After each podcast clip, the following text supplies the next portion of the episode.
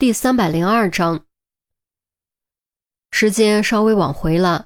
周丽君、钱宝贝还有杜宾三人开着出租车，一路追在警车后面，不敢太近，也不敢太远，只能保持在能看到不跟丢的距离。情况大致就是这样。陆队，你们那边想到什么办法了吗？周丽君汇报完情况，急声问着。高速路不好动手，只有等到了码头，甚至上了船。才有可能找到合适的狙击条件。于西不会开船，所以只能傅红英自己开。这时候他的注意力就会分散，甚至有可能将于西捆住，专心开船。这样他们就分开了，是这个意思吧？就是这个意思。海警那边已经做好准备，只要找到合适的机会，就会立刻将傅红英击毙。打死这个畜生！这样的话，机会可能只有一次。如果错过的话。于西，话未说完，变成一声惊叫，而且是三人同时惊叫。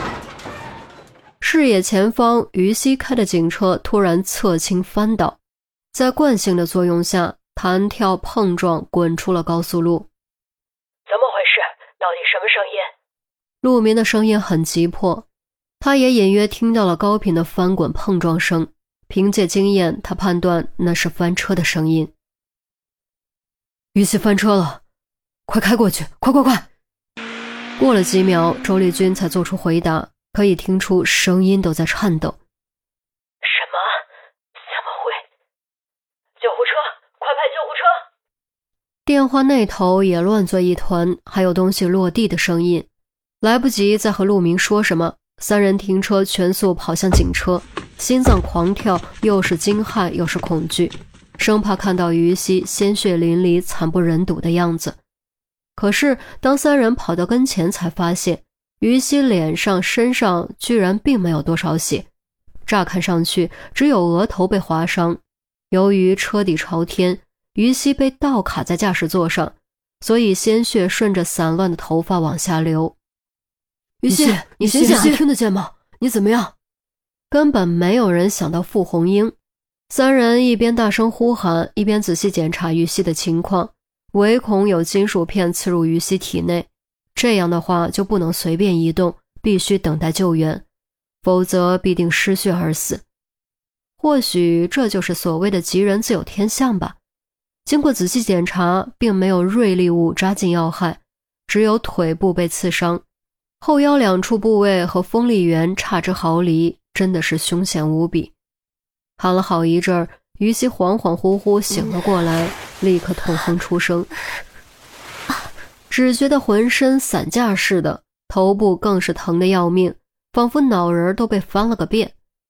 见于西醒来，三人终于长出了一口气，杜宾更是坐倒在地，冷汗俱下。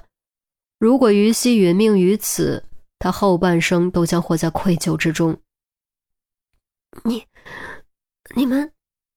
我，于西说话很艰难，视野也很模糊，而且越说话头就越痛。你先别动，我们这就把你弄出来。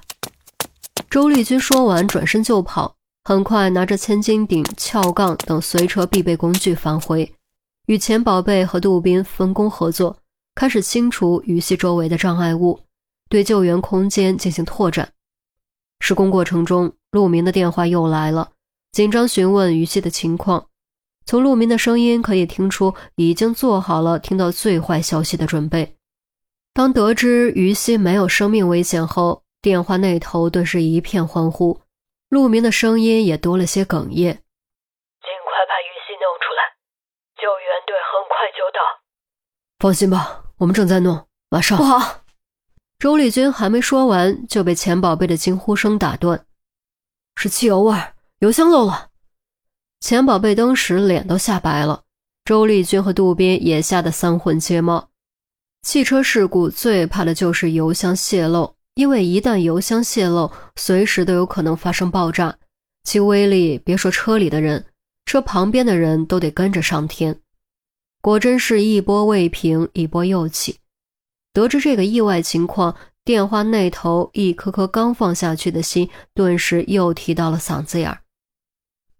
这可怎么办？难道要放弃营救吗？放弃营救的话，周丽君、钱宝贝还有杜宾肯定不会被殃及。可如果继续营救，三人等于站在生死线上，随时都可能有生命危险。你们，你们走吧。于西听到了钱宝贝的话，也意识到了自己的情况。通过身体的活动度，他知道自己一时半会儿出不去。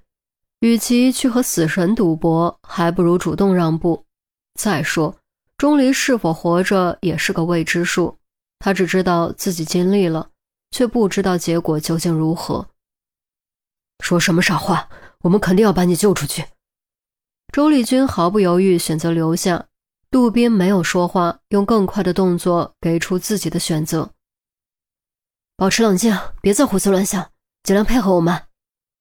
钱宝贝看了一眼漏油的情况，脸色发黑，却也选择留下。于西心中感情激荡，咬着下嘴唇，眼泪倒着往下流。电话那头，韩淼、郑月等人紧张焦急的同时，也都热泪盈眶。陆明深吸口气，郑重地说：“你们都是好样的，无论如何，一定要给我活着回来，这是命令，到没有？”是，于西，你呢？听到了吗？于西，你听好了，你的努力没有白费。钟离已经脱离了生命危险，他正在医院等你回来，所以你一定要活着回来，听明白了吗？钟离没死，钟离没死，钟离没死。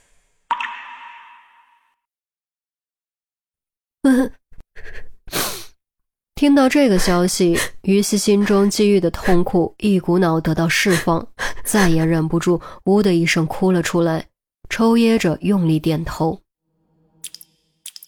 汽油滴落，死神的脚步渐渐逼近，心脏搏动，希望的火焰烈烈燃烧，不退缩，不妥协，不抛弃，不放弃。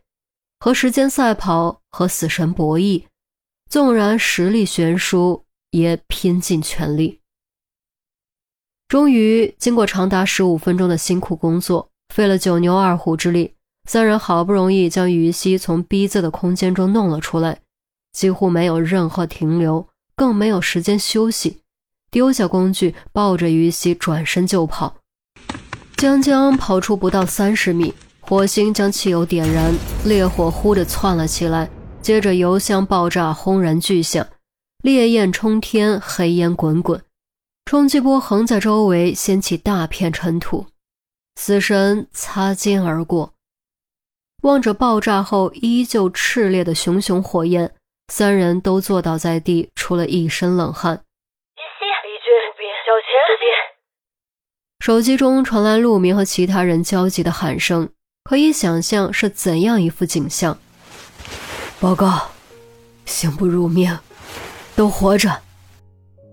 周丽君说完，竟然笑了起来。如此危险的经历，他以前还真的从未遇到过。手机中再次爆发出激动的欢呼声，其间还夹杂着纸张乱飞的哗啦声。于西躺在地上，静静地望着夜空。